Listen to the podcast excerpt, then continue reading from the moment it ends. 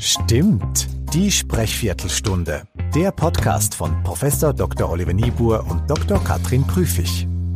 Hallo Olli. Hallo Katrin. Herzlich willkommen zu dieser wieder ganz besonderen Folge von Stimmt, die Sprechviertelstunde. Wir haben uns, Olli, da waren wir beide sehr fleißig, Sommerinterviews der Spitzenpolitiker angeschaut aus den vergangenen Wochen. Genau, und zwar von fünf Leuten, nämlich Dietmar Bartsch von den Linken, Robert Habeck von den Grünen, Armin Laschet CDU, Christian Lindner FDP und Markus Söder CSU. Und wer hier in der Aufzählung Olaf Scholz und Annalena Baerbock vermisst, hat zum einen recht, zum anderen äh, sagen wir dazu, also das Sommerinterview mit Olaf Scholz ist noch gar nicht gelaufen und mit Annalena Baerbock habe ich keins gefunden, auch keine Ankündigung gefunden. Eventuell hat das Robert Habeck einfach gleich miterledigt, was ja auch sinnvoll sein kann. Und mit ihm fangen wir auch an. Es wird einen Unterschied geben im Zugang von Rechten und in der Freiheit des Lebens zwischen Geimpften und Ungeimpften. Und zwar werden die Geimpften, solange das die Gesellschaft und das Gesundheitssystem tragen kann, mehr Rechte haben. Das ist völlig eindeutig. Das passiert automatisch. Ich habe gestern einen schwerkranken Menschen in einem Hospiz besucht und da durfte ich nur rein, wenn ich geimpft war. Das heißt, die Ungeimpfte werden da nicht reingekommen. Das entscheiden die Privaten teilweise selbst. Das geht ganz automatisch in diese Richtung. Und das ist auch richtig so. Man hat das Recht, sich nicht impfen zu lassen, aber man hat nicht das Recht, dass alle Geimpften und der Rest der Gesellschaft und die Kinder dann Rücksicht darauf nehmen, weil man sich selbst entschieden hat, sein eigenes Leben und die Gesellschaft zu gefährden der grünen Spitzenpolitiker im ZDF-Sommerinterview. Das können wir noch dazu sagen. Ja, Olli, was ist dir aufgefallen? Zunächst einmal, er gehört zu den etwas schnelleren Sprechern. Er bringt es auf über fünf Silben pro Sekunde. Das ist noch nicht kritisch schnell. Also ich weiß, wovon ich rede. Ich bin selber auch immer etwas schnell. Aber äh, es ist auf jeden Fall auch nicht mehr dezidiert langsam. Und dann sagt unser System noch, dass er hier ein wenig monoton unterwegs ist. Also er geht immer so in etwa auf einer Note rum und geht aber ab und zu natürlich auch mal nach oben und nach unten. Aber grundsätzlich ist da nicht viel Bewegung drin im Bereich der Sprechmelodie und er ist sehr tieftonig allgemein unterwegs, was aber nicht schlechtes sein muss. Hm. Das Schnelle könnte ich mir vorstellen, kommt auch ein bisschen durch den Druck, den Shakuntala Banerjee als ZDF Hauptstadtstudio Fragende da auch aufbaut. Sie war ja sehr hartnäckig, sie hat ihn sehr konfrontiert, auch mit den Versäumnissen von Annalena Baerbock und den Hindernissen, die es jetzt im Wahlkampf so gibt. Und da musste er auch schon ganz schön gegenhalten. Auch dadurch, Olli, kommt ja eventuell beim Tempo nochmal eine Silbe mehr rein. Ja, auf jeden Fall. Ähm, und ähm, dadurch kommt unter Umständen auch das Vermeiden von Pausen rein, weil wir haben hier auch zu kurze Pausen, die wir gemessen haben und zu wenige. Und das ist sicherlich auch vielleicht ein Versuch, gar nicht erst mehr andere zu Wort kommen zu lassen, um kritische Fragen ein wenig zu dämpfen. Wie ist denn sein Charisma-Score?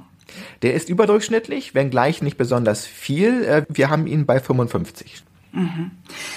Also was er aus meiner Sicht gut macht, er wird ja sehr unter Druck gesetzt, in den Fragen kommen Vokabeln vor wie vermurkst, abgestürzt, äh, beim Scheitern zuschauen seiner eigenen Partei. Und das lässt er alles erstmal sehr gut vorbeischwimmen. Das heißt, er steuert schon inhaltlich, wie es sich für einen erfahrenen Politiker letztlich ja auch gehört und wie sie es ja auch überwiegend alle machen, er steuert zu seinen Inhalten. Was mir aufgefallen ist, hast, das hast du vielleicht auch gehört, ist, dass er irgendwann echt genervt war. Ja. Also bei der vierten Frage nach Annalena Baerbock war er äh, etwas schmallippig und doch genervt. Kann man das auch messen? Das kann man auch messen, das haben wir jetzt aber nicht mitgemessen. Ich habe natürlich versucht, wie auch wie wir es grundsätzlich machen für unsere Analysen, sagen wir mal, halt repräsentative Ausschnitte der Person zu bekommen. Und er ist ja nun mal repräsentativ nicht genervt. also habe ich das nicht. Aber vom Grundsatz her wäre das zu messen. Das ist meistens, wie du schon sagtest, ein Anstieg in der Sprechgeschwindigkeit, auch in der Stimmtonhöhe. Und es gibt sogar einige Maschinen, beispielsweise in Schweden, die messen, wenn man als Benutzer der Maschine genervt ist und würden dann automatisch zu einem menschlichen Bediener zustellen. Wie zu einem menschlichen Bediener? Also es gibt, sagen wir mal so, Fahrkartenautomaten tats äh, tatsächlich. Und wenn man, und wenn die Maschinen merken, der Mensch wird frustriert, auch im Umgang mit diesem Automaten, dann kommt plötzlich auch eine menschliche Stimme aus dem Außenlautsprecher und sagt, hallo, wie kann ich Ihnen helfen? Ich habe gemerkt, Sie, äh, Sie, Sie kommen gerade nicht weiter mit der Maschine. Das stelle ich mir im Sommerinterview ganz toll vor.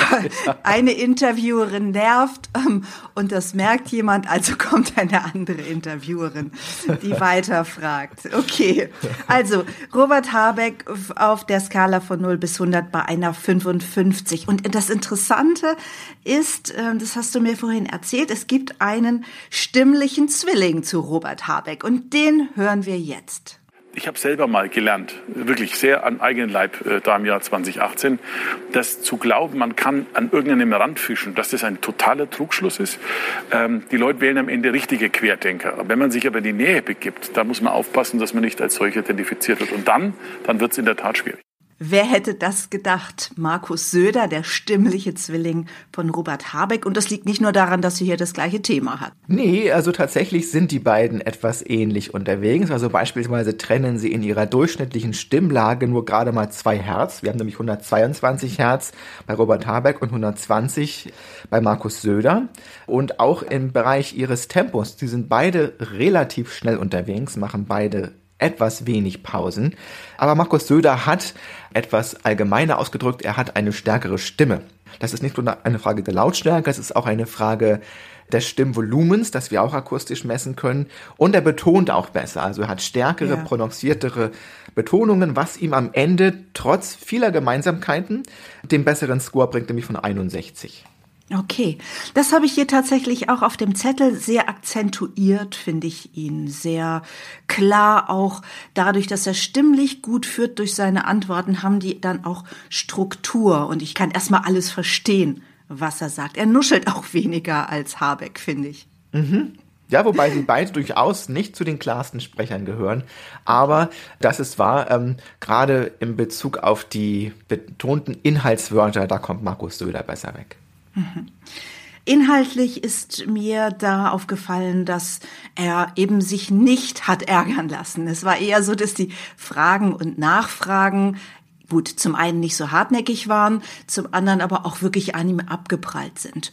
Und Söder macht noch etwas, was äh, viele Politiker machen. Er wechselt eben auch das Thema durch ein Wissen Sie ja, oder ein Schauen Sie. Also er sagt was, äh, beispielsweise zum Impfen, und dann kommt ein schauen Sie und dann kann er wechseln, wo immer er hin will, zur Klimakrise oder zum möglichen Ministerposten. Damit gelingt ihm jeder U-Turn im Gespräch und das nutzt er eben auch.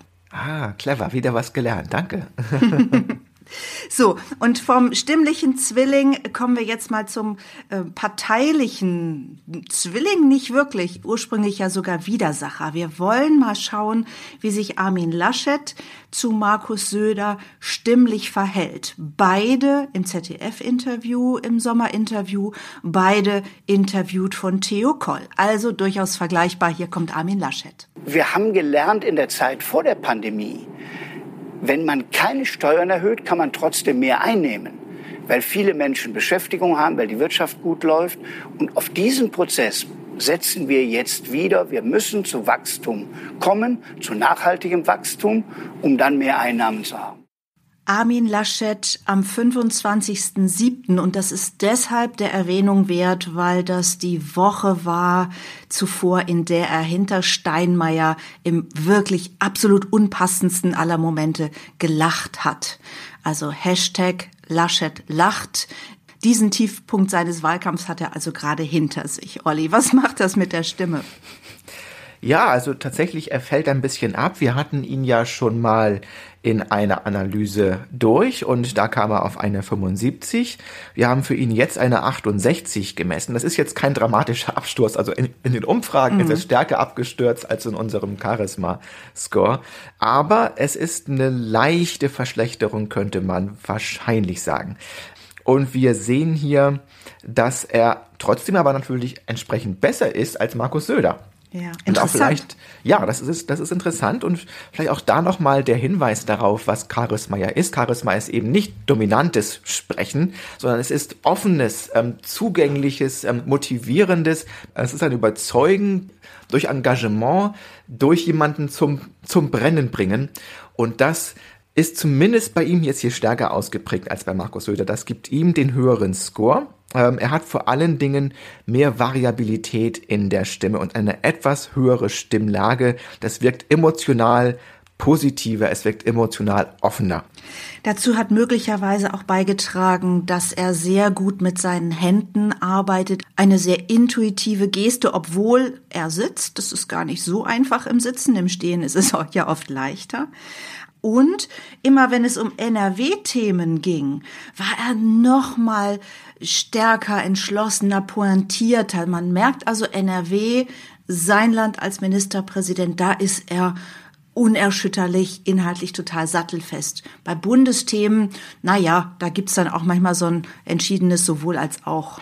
Zumindest, zumindest inhaltlich und vielleicht ja dann tatsächlich auch stimmlich. Ja, auf jeden Fall. Ähm, das sagen aber das parteiinterne Duell Söder-Laschet entscheidet Laschet für sich in diesem Fall.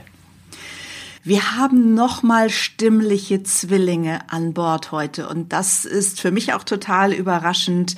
Wir haben stimmliche Ähnlichkeiten bei Christian Lindner von der FDP und bei Dietmar Bartsch von den Linken gefunden. Und es wird ein ganz starker Grund sein, FDP zu wählen, dass man weiß, auf uns ist Verlass, höhere Belastungen gibt es nicht. Und wir laden auch nicht dazu ein, angesichts von Inflationsrisiken einfach so die öffentliche Verschuldung zu erhöhen, wofür ja zum Beispiel Herr Habeck und teilweise Herr Laschet plädieren.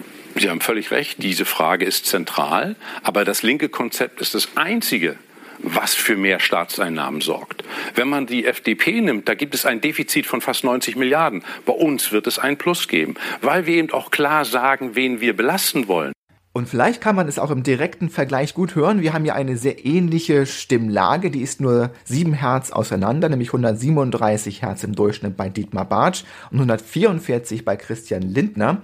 Das Tempo und auch wann pausiert wird und wie lange pausiert wird, ist bei beiden sehr, sehr ähnlich. Äh, und auch wie oft und wie sehr mit der Stimme rauf und runter gegangen wird, das ist ziemlich gleich. Natürlich ist die Stimmqualität, also ähm, der beiden Personen schon noch anders. Also sie haben natürlich eine eigene Stimme, aber die Art und Weise, wie sie sie einsetzen als Instrument, die können wir sagen, ist tatsächlich relativ vergleichbar. Das führt hm. zu welchem Charisma-Score für die beiden? Das führt zu Charisma-Scores von 63,3 für Dietmar Bartsch und 65,5 für Christian Lindner. Ich habe dieses Mal auch die Nachkommastelle mit erwähnt, weil die beiden eben so dicht beieinander sind. Ich glaube, für Christian Lindner wäre mehr drin gewesen, wenn er persönliche Fragen auch wirklich mal persönlich beantwortet hätte. Ist nur eine Hypothese, aber er wird mehrfach persönlich gefragt. Er hat Familie in den Überflutungsgebieten. Er war vor Ort. Nur der Interviewer, in dem Fall von der ARD, Matthias Deiss, bekommt keine persönlichen Antworten. Lindner zieht sich wieder zurück auf äh, Gestaltungsfreude, wirtschaftliche Vernunft. Er ist auch viel im Mann unterwegs, M-A-N, statt ich. Und das ist für mich eine verschenkte Chance, bei persönlichen Fragen äh, so abstrakt zu bleiben. Da wäre es interessanter gewesen, wenn er wirklich auch mal ein Ich gebracht hätte und vielleicht hätte sich das ja auch noch mal auf den Charisma-Score ausgewirkt. Ja, durchaus möglich, durchaus möglich. Okay, viele neue Erkenntnisse auf Basis der Sommerinterviews. Jetzt schauen wir nach vorn. Wir schauen auf die letzte Phase des Wahlkampfs, die letzten sechs, sieben Wochen. Da haben wir nochmal die Generalsekretäre in den Blick genommen für eine der künftigen Folgen und natürlich dann auch im September das Triell. Und da sind Olaf Scholz und Annalena Baerbock natürlich wieder am Start. Ja, und am Start natürlich bleiben wir beide auch. Nicht nur eng am Puls der Bundestagswahl und was darum herum passiert, sondern natürlich auch am Puls Ihrer Fragen und Kommentare. Wenn Sie also jemanden hören, von dem Sie sagen, Mensch, das klingt interessant oder wie ist das und jenes einzuordnen, dann schreiben Sie uns gerne an podcast.charismatischer.de und bis dahin bleiben Sie gut gestimmt.